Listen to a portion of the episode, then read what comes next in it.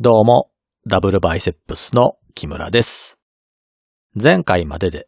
ソクラテスがなぜ物事の根本的なことを探り、解明しようとしたのかを簡単に紹介してきました。ただ、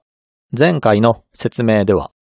ソクラテスが生きていた時代や環境の説明などをしていないので、理解しづらかったかもしれません。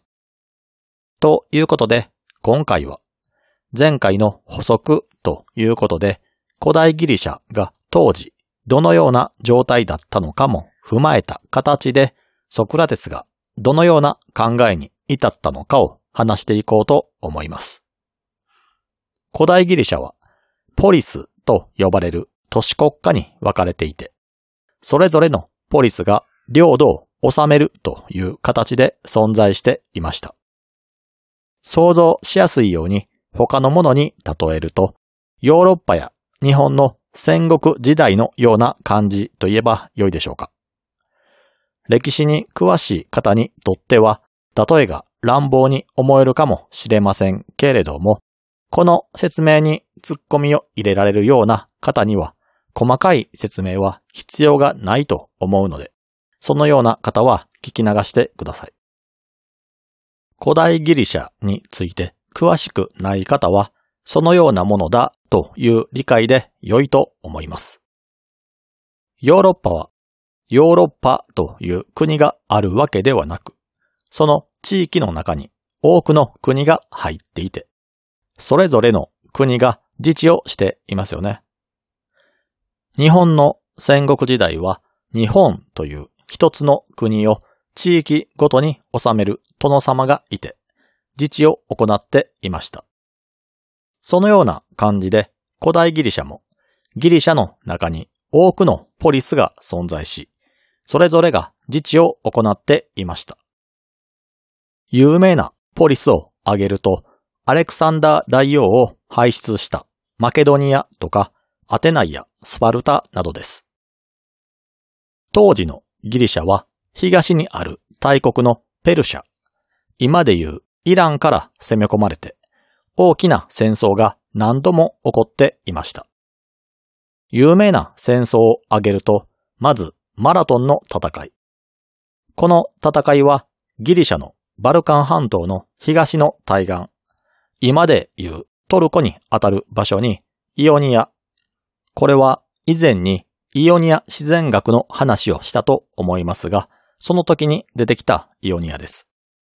その地域のギリシャ人植民地がペルシャの支配に不満を持って反乱を起こします。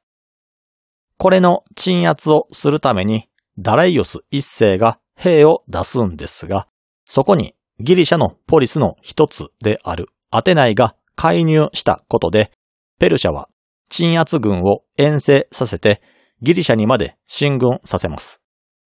これをアテナイが主導する形で迎え撃ち、見事に迎撃をした戦争のことです。この戦いに勝った際に、現場の情報をアテナイにいる上層部に伝えるために、死者が休みなく走って情報を伝えたということがあり、その死者が走った距離が42.195キロだったから、マラソンという競技が生まれたなんて話もあったりします。ただ、このペルシャの侵攻というのは、この撃退で終わることはなく、ダレイオス一世の息子のクルセクルスが再び軍隊を組織して攻めてきます。ですが、この時は、ギリシャはちょうどお祭りであるオリンピックの開催時期と重なっていて、神々に捧げる祭りを取り行っている時に争い事はしてはいけないという決まりから、軍隊を出すことができません。しかし、ペルシャ側はそんな事情は関係がありません。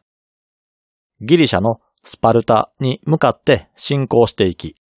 当時のスパルタの王であるレオニダスは、これを迎え撃つための軍隊を出す許可を神の言葉を聞く信託官、エフォロイという職業の人たちに対して求めます。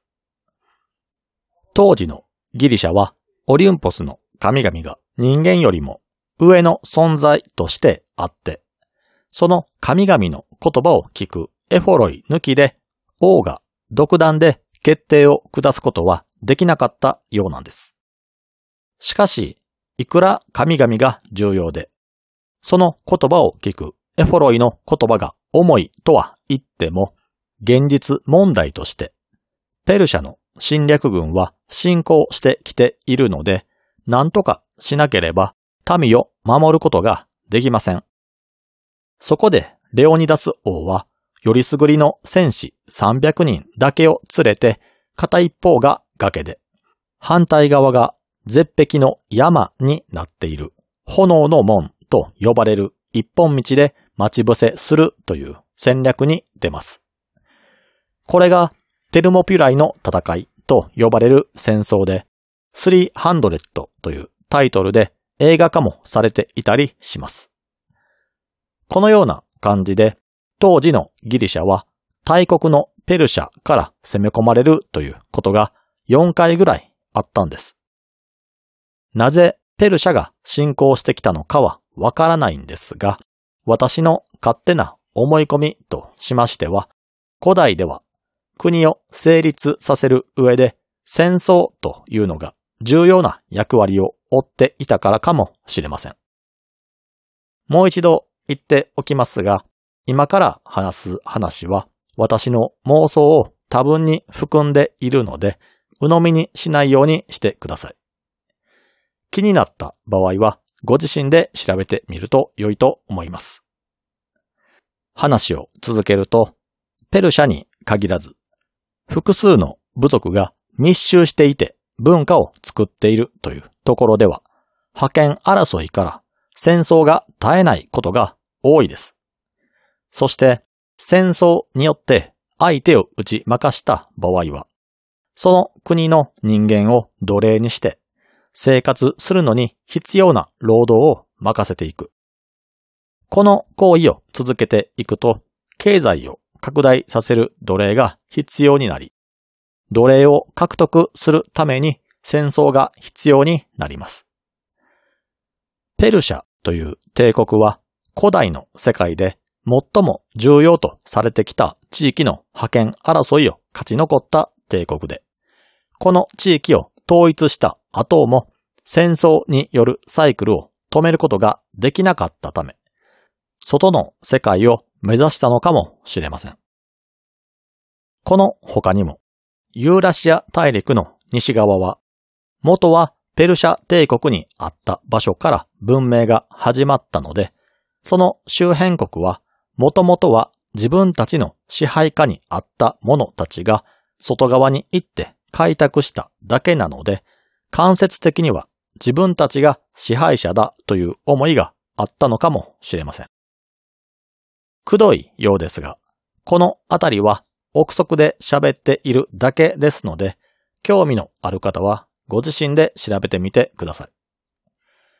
先ほどの説明で古代の世界で最も重要な地域とか外の世界といった言葉を説明なしに唐突に出したために混乱されている方もいらっしゃるかもしれませんので、本題からはずれますが、この部分についてもう少し詳しく話していこうと思います。人類の最初期から振り返ってみると、人類のルーツを探るために細胞の中にあるミトコンドリアのルーツを辿っていくと、アフリカの女性に行き着くという話があります。この女性のことを聖書になぞらえてミトコンドリアイブなんて言ったりもするそうですが、アフリカで生まれた人類の祖先がアラビア半島を経由して世界全土に広がったという説があります。人類は最初は全員アフリカ人だったため、当然ですがみんな黒人でしたので、太陽光の強い地域でしか暮らせなかったそうです。というのも、人間は太陽光を浴びることでビタミン D を作るわけですが、紫外線が強すぎると細胞が破壊されたり、火傷を負ったりします。そのため、人間の体は紫外線から身を守るために色素を出してバリアを張っているんですが、太陽光の強い赤道近辺であれば、皮膚のバリアとビタミンの製造のバランスが取れていて、ちょうど良いそうなんですが、北の方に行き過ぎると太陽光が弱くなるために、ビタミン D が作れなくなって暮らせなくなるそうなんです。ただ、生物はアルビノのように色素を持たない突然変異や色素が薄い個体が一定の確率で生まれてきます。色素が濃い黒人の場合は、皮膚の表面で太陽光を吸収してしまってビタミンを作ることができないため、太陽光が弱い場所では安定して暮らすことができないんですが、色素が薄い人間は皮膚で紫外線を吸収しないために弱い太陽光の下でも暮らすことができる。逆に紫外線を防ぐための皮膚のバリアがなかったり、薄かったりするわけですから、太陽光線が強い場所では、火傷などを負ってしまうために暮らしにくかったりするそうなんです。こうして生まれた色素の薄い黄色人種や白人がより北上して太陽光が弱い地域で住むようになったという話があります。この仮説については、迷惑な進化というタイトルの本で詳しく語られていたりもするので、興味のある方は読んでみてください。このような感じで人類はアフリカから生まれて全世界に散らばっていくわけですが、この際にアラビア半島を経由して広がっていくんです。そしてアラビア半島の北の部分には何があるのかというと、肥沃な三日月地帯と呼ばれる地域です。この地域は今の地図で言うと、イラン、イラク、シリア、エジプトがある場所に広がっていた地域で、アラビア半島に蓋をするような感じで横たわっている場所です。この場所には、チグリス・ユーフラテス川やエジプトのナイル川などがあり、定期的に川が氾濫することを活かして、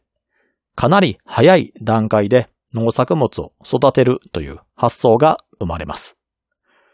これが文化を生み出すのに重要になってきます。なぜなら、動物を追いかけて狩りをするとか、その辺になっている木の実や果物を取って食べる狩猟採取生活の場合は、一箇所に定住しないので、人口も増えませんし、文化も生まれにくいんです。これをもう少しわかりやすく極端な例で考えてみますと、10人の部族と1000人からなる部族があった場合、10人分の食料を狩猟と採取で賄うのは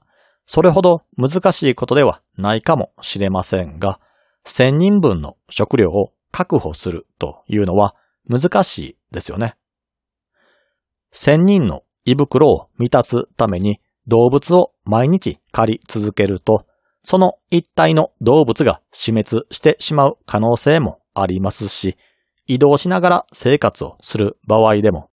次にその場所に戻ってくるまでに取り尽くした獣が再び繁殖して狩りが可能になるまでに復活するには数年かかるでしょう。それを考慮すると、大所帯になると、とてつもなく広大な範囲を移動し続けなければならないことになってしまいます。どちらの方が有利で生き残りやすいのかというと、少数の方が有利ですし、常に動き続けるというハードな生活では長生きすることも難しいです。結果として、狩猟採取生活では少数で生活するということになるんですが、少数で生活すると発明品というものが生まれにくいんです。なぜかというと、これは今現在の私たちの生活を見ても同じなんですが、例えば何か問題があった際に、それを解決できるようなものを発明しようとした場合、ピンポイントで狙い澄ましたように目的のものを作り上げるというのは難しいんです。大抵の場合は研究が行き詰まったり、よくわからない失敗作が生まれたりするわけですが、多くの場合は、その失敗経験や、それによって生まれた失敗作を他の人間が見た際に、その失敗を別のアイデアとして活かすことで思ってもいなかったものが生み出されるんです。このような感じでアクションを起こして生み出したものが他の人間のアイデアを刺激して別のものを生み出していくと考えた場合、発明を周りで見ている人が多ければ多いほど多くのものが生み出される可能性が高くなりますし、シナジー効果も高まります。文化というのは発明の連続なわけですから、文化を生み出して発展させるためには、限られた範囲内にできるだけ多くの人間が存在していることが重要になってきます。先ほども言いましたが、狩猟採取生活では人口を増やすことが困難なので文化も生まれにくいわけですが、農耕の発達によって人間が一箇所に定住することが可能になるんです。その農耕が始まった一番最初の場所というのがメソポタミアの肥沃な三日月自体と呼ばれる場所だったんです。ゲームやアニメのフェイトに出てくるギルガメッシュが治めていた場所というと一部の人には理解しやすいかもしれません。今の地図での場所をもう一度言いますと、イラン、イラク、シリア、エジプトにまたがる地域で、アラビア半島上側が膨らんでいる三日月状の形をしたもので蓋をするようなイメージを思い浮かべてもらえれば良いです。この地域は先ほども少し言いましたが、ナイル川やチグリス・ユーフラテス川が定期的に氾濫して農作物の養分になるようなものを運んでくれるため、農耕をするのに適した土地でした。また、それだけでなく、人間の食べ物となる植物や利用しやすい動物が多かったことも関係しているようです。植物というのはかなりの種類があるわけですが、人間はそれらをすべて食料にすることはできません。例えば、牛が食べるような草は人間が同じように食べられるのかというと食べられません。多くの植物が生えているような土地だったとしても、人間が食べられるような植物が多く生息していなければ、人はその土地に定着しようとは思わないんですが、この肥沃な三日月地帯にはかなりの種類の人間が食べられる植物が生息していたようです。また、この地域は地形も農耕するのに有利に働いていたようです。南の方は砂漠地帯なんですが、北の方には山岳地帯があり、標高が徐々に高くなっていく地形になっているようです。標高が100メートル高くなると気温が1度下がるなんて言われたりしますが、標高が徐々に高くなることで、同じように種をまいたとしても、標高の高いところほど収穫が遅く、刈り取り時期がずれていくので、収穫できる期間が長くなるようなんです。収穫時期が短いと、その短い収穫期にピンポイントで台風などの災害が来たりして被害が出てしまうと、食料が収穫できませんが、収穫時期が長くなると、それだけ安定して食料が得られるようになるため、生活の安定性が増します。その他には、生息している動物も関係していたようです。例えば、馬や牛といった今でも家畜として利用されている動物がいますけれども、あの動物たちは他の動物で代用できるのかというと、そうでもないそうなんです。